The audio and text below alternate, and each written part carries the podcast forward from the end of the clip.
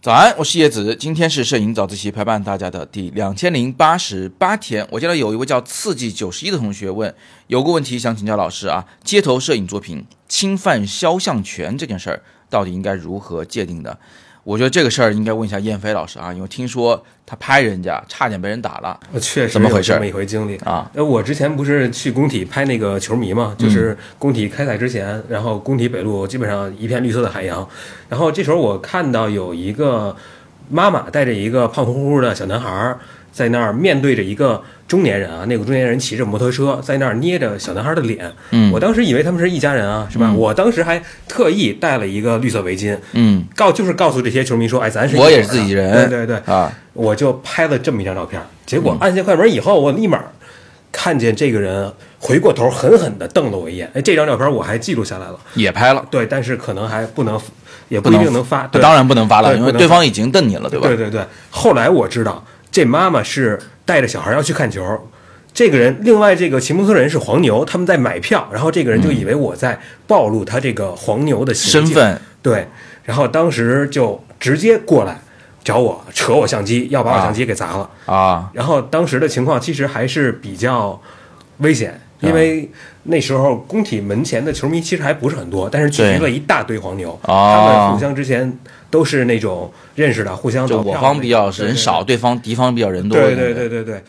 那后来最后还是一个国安球迷啊过来给我解了围，说你们这黄牛，你们这那个的，最后就把我们把我给拉扯开了。然后说起来还挺惊险的哈。嗯所以最后得到了一个什么教训？就是别人不想让你拍的就别拍。对，或者呃，看见面相凶相的就先避一避之类的。避避风头。对，但这时候我其实就有一个问题，就我怎么知道别人到底愿不愿意让我拍？对，这说到了一个关键点上，就是如果对方愿意让你拍照，其实这事儿我觉得不涉及什么肖像权，因为对方不主张他的肖像权。但如果对方不愿意让你拍照，那你就算是侵犯了对方的肖像权，你也百分百的应该去删除那张照片，按照他的要求啊。那么嗯还有一种情况，其实更难判断，就是你不知道对方会不会愿意被你拍照。很多人在街头拍照的时候，其实是为了抓拍一个美好的瞬间，嗯，比如一个老太太在那儿扫地，是吧？一位老大爷在陪着孙子在那玩儿，呃，这个时候如果你先跟他说话再拍照，那肯定就记录不到那个瞬间了。这个时候，很多摄影爱好者就会选择进行抓拍啊，所谓的抓拍，其实也可能会被某些人形容为偷拍啊，因为你毕竟是没有经过对方同意的，你窃取了他的肖像，窃取了他的动作，他的这个姿态，不管它叫什么吧。总之呢，就是其实按照新民法典来说呢，现在我们界定为只要在这个街头上拍摄的照片，不管你是用于呃商业目的或者是非商业目的，只要你拍，只要通过这张照片能识别对方身份，我们就认为是侵犯对方肖像权的啊。但是呢，这里有一个问题，就是新民法典也刚出来不久嘛，对吧？还没有大量的判决的这个案例，所以一个框架性的法律，它到底最后会如何落实到这个判决上，咱们还不知道啊，可能还要经过更多的判决，然后再再去总结它里边的一些规律。嗯，但是现在已知的一件事情呢，就是上街拍照这件事儿，大家心态一定要摆正啊。就是如果对方主张他的肖像权，说不让拍，嗯，你是完全百分百应该删除的。所以按我的经验呢，一般来说就是第一，就上街的时候呢，可能你自己一定要满脸是笑容，你要拍人了，你自己先笑起来。你你得学着怎么笑啊，就笑的要真诚一点，就是那脸上就挂着你们真美好，我就想记录的那种感觉。一般来说，伸手不打笑脸人嘛，啊、这你有个笑脸摆在前面也比较好去帮人解释说，哦我这个确实就是记录美，您如果不愿意我就删了，不容易起冲突啊。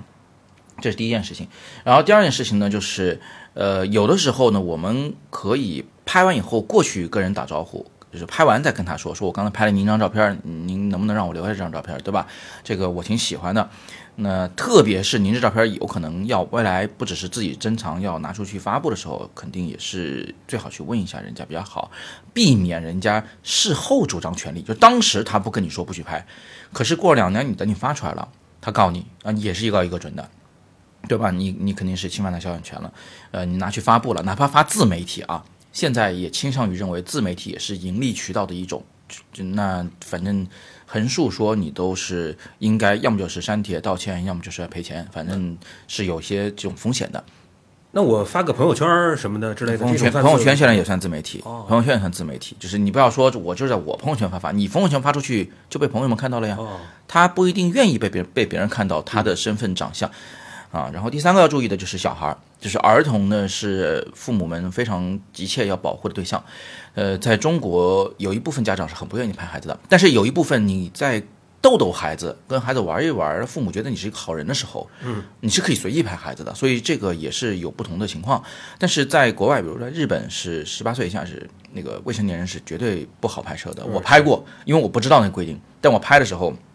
小孩子们会非常训练有素的，对我比划出一个，就两手臂比划出一个大叉的那个奥特曼一样那种东西的姿势，那个姿势也表示着不要拍我的意思啊。孩子们会非常严厉的去拒绝你，这是他们学校教过的啊，因为这涉及到什么儿童什么拐卖啊，或者是隐私泄露之类的问题，所以孩子大家拍之前一定要跟父母先说好。一般我会问的，我会说我能不能拍拍你孩子特可爱之类的，其实一般不会拒绝。然后最后呢，就是呃肖像权的问题的规避问题。其实我帮很多厂商，什么镜头厂商、器材厂商拍摄过很多的宣传样片啊，那是街头拍摄的，因为街头毕竟是精彩啊。但是我拍的时候，为了避免我自己这个引火烧身，我呢会尽量把所有拍到的人啊，要么就是模糊的，要么就是一个背影，要么就是一个快速侧步走过的一个感觉啊，就是你是看不清脸的，没有可识别的特征，嗯，那这样的话呢，就一是对方也不会知道我拍的是他，然后第二是这玩意儿我也不侵犯肖像权，对，因为它只是个人影儿，就跟你拍了只鸟似的，那很小嘛。那么这是一个规避肖像权纠纷的方法，但这里面就是有一点要嘱咐大家，就是新民法典规定的是，嗯，身上有可识别身份的东西被拍到了，就都算侵犯肖像权。所以肖像权不是说拍到脸才算。你比如说拍到那个泰森的纹身，你一看就知道，那全世界就只有他那个纹身长那样，哎那其实也算侵犯肖像权，就只要能识别身份就算了。所以新民法典的规定呢，确实是比较严格一点啊。所以大概就是这么多。所以以上呢就是我对刺激九幺同学的问题的答复。不过我不是法律方面的专家啊，再次强调。所以各位同学如果有学法律的，如果有经历过类似案件的，或者是自己有些什么样的经历想要分享的，都欢迎大家在底部留言区来留言，我们一起来看看这个事情怎么办。哦，对了，我还要补充一句啊，其实在这个问题上是有一个事情是有豁免权的，就是如果你这个照片是用于新闻照片，是不涉及肖像权的。但是这里对新闻照片定义是说，你这个照片是用在正经的新闻媒体上的啊，自己说我发新闻那不算。也就是说，只有记者之类的比较有有正规新闻单位的人发才可以，是吗？